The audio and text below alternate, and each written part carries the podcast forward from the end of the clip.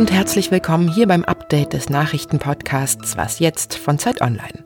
Heute ist Montag, der 21.09. und ich bin Elise Landschek. Ich spreche heute über schwierige Entscheidungen beim EU-Außenministertreffen und über den Gesundheitszustand der Ostsee. Und am Ende dann noch bekommen Sie von mir ein schönes Beispiel menschlicher Fairness. Redaktionsschluss für diesen Podcast ist 16 Uhr.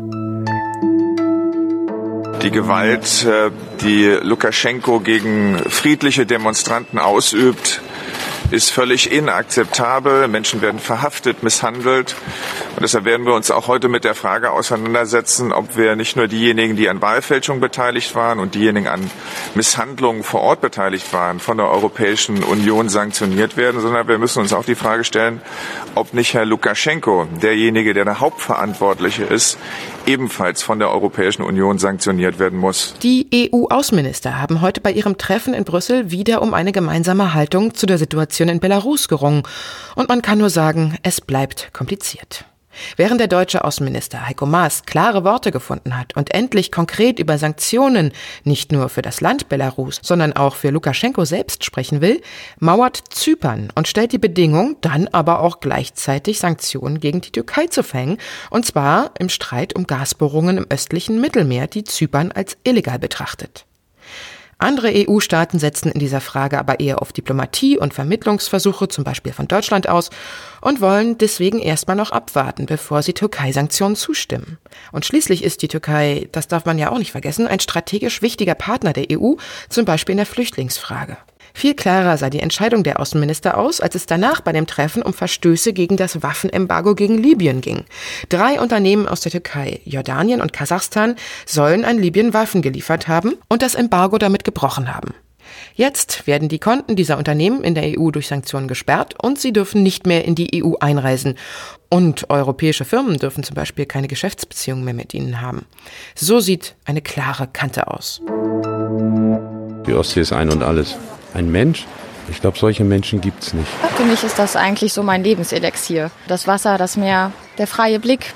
Viele lieben sie sehr und würden alles zu ihrem Schutz tun, aber die Ostsee muss auch einiges aushalten. Den Schiffsverkehr mit Schweröltankern und Kreuzfahrtschiffen zum Beispiel.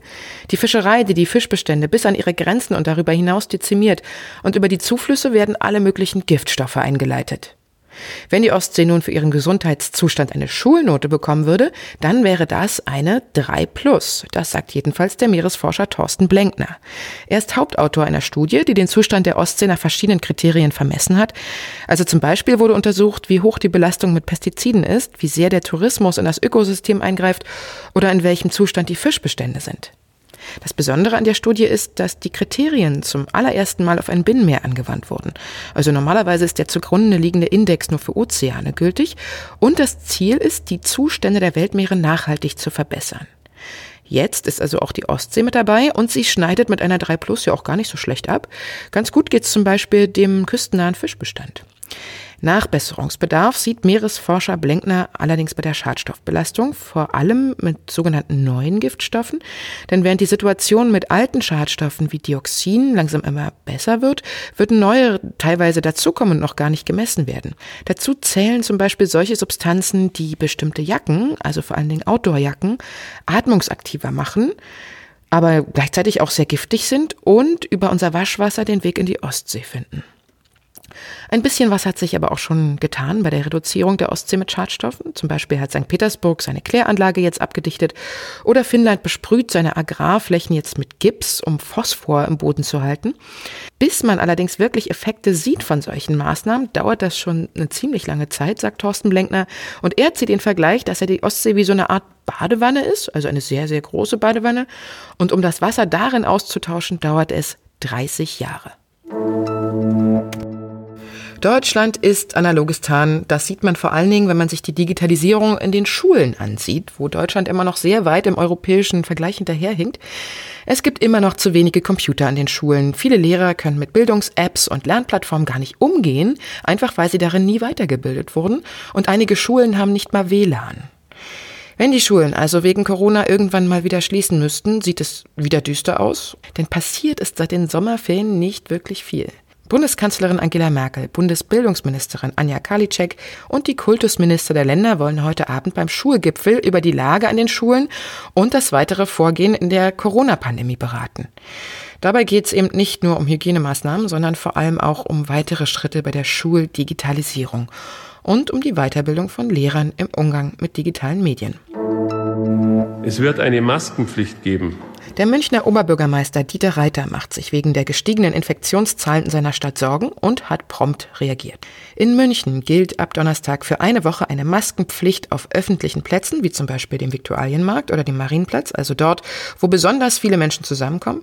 Und außerdem werden private Feiern in geschlossenen Räumen wieder auf 25 Teilnehmer begrenzt und nur Menschen aus zwei Haushalten bzw. fünf Personen insgesamt dürfen in Restaurants zusammen am Tisch sitzen.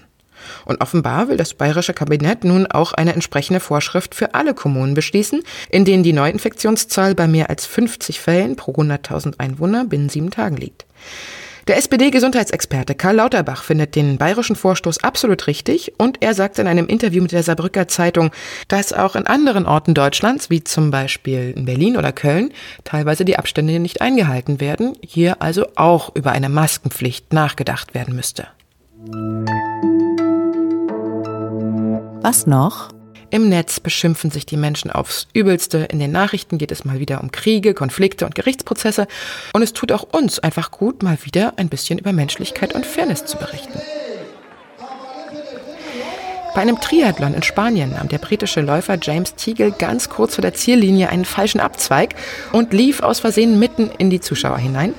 Und sein spanischer Kontrahent Diego Mentriga, der kurz hinter ihm war, zog an ihm vorbei, obwohl Teagle den dritten Platz eigentlich schon sicher hatte.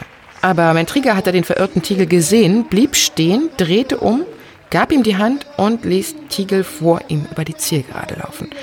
Denn, wie er hinterher sagte, der hatte den dritten Platz wirklich verdient und war sowieso die ganze Zeit vor ihm gewesen. Die Zuschauer haben frenetisch applaudiert und das Video der Szene ging viral. Schauen Sie mal rein ins Netz. Es wird einem wirklich warm ums Herz. Sie haben auch ein paar gute Nachrichten für uns. Dann schreiben Sie uns unter wasjetzt.zeit.de eine Mail. Vielleicht findet ihr auch Ihr Thema den Weg in unseren Podcast. Das war's mit Was jetzt für heute. Morgen früh ist wieder mein Kollege Fabian Scheler für Sie da. Tschüss und bis bald. Eine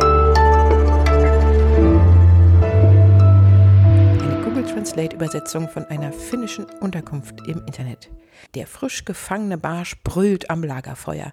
Die Sonne späht aus dem Birkenurlaub, während das Essen im Hof bedeckt ist. Klingt wunderbar, oder?